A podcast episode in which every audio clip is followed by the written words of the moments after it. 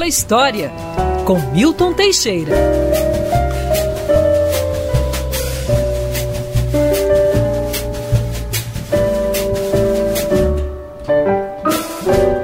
Professor Milton Teixeira, antes de irmos para a nossa pauta do dia, bom dia para o senhor. Bom Você dia. chegou falando aqui, comemorando que foi um sucesso o último passeio em Santa Teresa, né? Ah, foi ótimo. O clima ajudou bastante, friozinho, gostoso.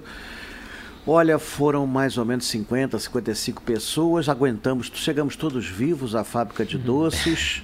Vimos todos os pontos que tínhamos de ver. E melhor, não choveu, foi ótimo, foi ótimo. Que ótimo. E tem mais passeio pela frente, a gente vai falar Sim, ao fim da coluna. Por falar em friozinho, professor, nosso primeiro tema de hoje é na fria cidade imperial, Petrópolis. Está uhum. sendo reaberta hoje a Catedral de São Pedro de Alcântara, que estava fechada para reforma, obras. O ministro do Turismo até esteve fazendo uma visita ontem lá e hoje sendo reaberta ao público a Catedral. Qual é a história dessa catedral, a importância dela para a cidade também, professor? Bom, ela é um dos símbolos da cidade de Petrópolis, é uma catedral em estilo neogótico. E de início, a, a, igreja de Petrópolis, criada em 1845, a freguesia de Petrópolis, era uma casinha pequena, sem importância alguma, no que hoje é a Rua do Imperador. Posteriormente, foi feita uma igreja maior em frente ao palácio, mas essa igreja maior era só um pouquinho maior. Já à época era considerada insuficiente. Contratou-se a peso de ouro um arquiteto italiano, Federico Ronicetti, que fez um projeto que era uma, uma espécie de um Vaticano e, claro, não saiu do papel. Finalmente, um engenheiro brasileiro, Francisco de Azevedo Monteiro Caminhoar, fez o projeto em 1883 de uma catedral neogótica.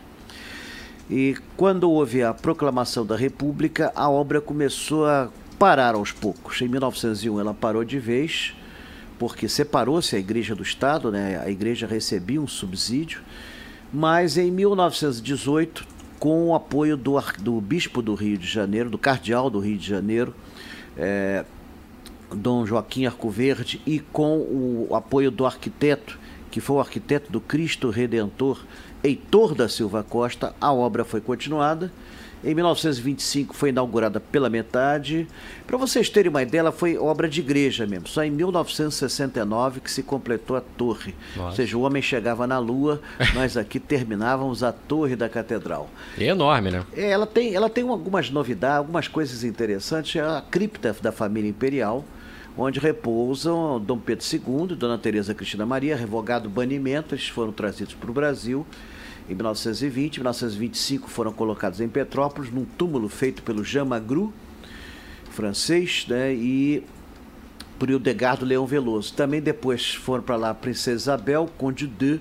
Hoje tem vários membros da família imperial nesse, nessa cripta. É, é por isso que leva o de Alcântara no nome, professor? Porque eu fiquei na dúvida, porque eu...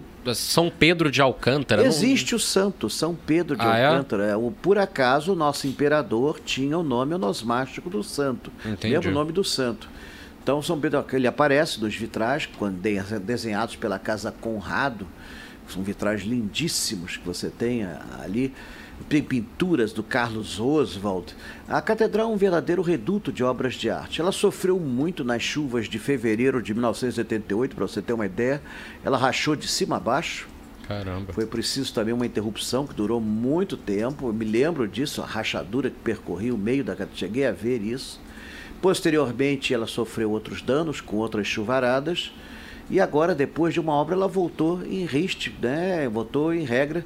Espero que seja inaugurada com o show dos Canarinhos de Petrópolis, é canto, canto dos Canarinhos, que é maravilhoso. Já os ouvi ali e realmente algo parece que é celestial mesmo, parece que vem, vem do céu. E é, e é muito bonita, é um dos atrativos da cidade, fica no ponto principal, assim, logo ao lado do palácio, em frente à casa da Princesa Isabel. Dom Pedro II era, é, não fazia muita questão. A Princesa Isabel que pediu que a, que a catedral fosse em frente à casa dela, na Avenida Keller, e está lá firme e forte, resistindo a tudo e atraindo turistas. Um local que também podia atrair turistas e sempre tem uma promessa de revitalização ali na Leopoldina, a estação ferroviária Barão de Mauá. Sim. E segunda-feira tem uma reunião importante do IFAM, Secretaria do Patrimônio da União, Ministério da Economia, para tratativas, recuperar o telhado, né, Pinho, toda aquela Sim. estrutura. Ver que fim vai levar realmente. É, né? se que que vai vamos, ter. Vamos Professor, fala um pouco desse ponto histórico maravilhoso, bem localizado, mas uma pena abandonado. É, a estação Barão de Maué o que o carioca normalmente conhece como estação da Leopoldina. A Leopoldina Railway, acredite se quiser, era uma empresa brasileira fundada pelo imperador em Londres em 1871 e para fazer uh, frente à Central do Brasil, que pouca gente sabe, era uma empresa privada, pertencia a um grupo e em 1876 o governo adquiriu a Central do Brasil e passou então a desinteressar-se pela Leopoldina, que foi privatizada, adquirida por um grupo inglês. A Leopoldina investiu muito na ligação com os subúrbios do Rio de Janeiro, famosos subúrbios da Leopoldina. Onde eles faziam a estação, surgiu um subúrbio novo. E tinha o nome Leopoldina em homenagem à princesa Leopoldina, filha de Dom Pedro II, que faleceu de tifo em Paris aos 26 anos apenas ela ia até, aliás, a primeira linha ia até a cidade de Leopoldina, em Minas Gerais. A Leopoldina tornou-se um padrão de elegância, de, de, luxo, de esplendor. Era muito mais elegante que a Central do Brasil, que era literalmente era um transportador de café. A Leopoldina transportava pessoas, era uma coisa assim muito bacana. Os equipamentos eram de primeira categoria. Eles adquirem a estrada de ferro de Petrópolis. É a Leopoldina que chega a Petrópolis em 1883, usando um sistema de cremalheira que era novidade aqui no Brasil, onde trabalhou um garotote, um tal de Francisco Pereira Passos. Uhum. E a estação primitiva, que aliás ainda existe, ela está ao lado da estação do metrô São Cristóvão. É um prédio octogonal amarelo que está lá. Com o crescimento do movimento, em 1926 foi encomendado esse prédio ao arquiteto inglês Robert Prentice, o mesmo que fez o Palácio da Cidade aqui na Rua São Clemente. E é a única do prefeito. É, é a única estação que nós temos no Brasil no estilo eduardiano, no estilo eclético eduardiano inglês. Ela é muito elegante por dentro. A Leopoldina continuou até 1946 pertencendo ao grupo inglês, depois foi vendida passou a fazer parte da Refesa e dali saiu o famoso trem de prata, o trem de ouro, o trem de prata para São Paulo, o trem de ouro para Minas Gerais, que era, que era um transporte luxuoso, que durou até 96. Depois disso, o prédio entrou numa decadência tremenda, foi usado muito para baile funk, acredite se é, quiser.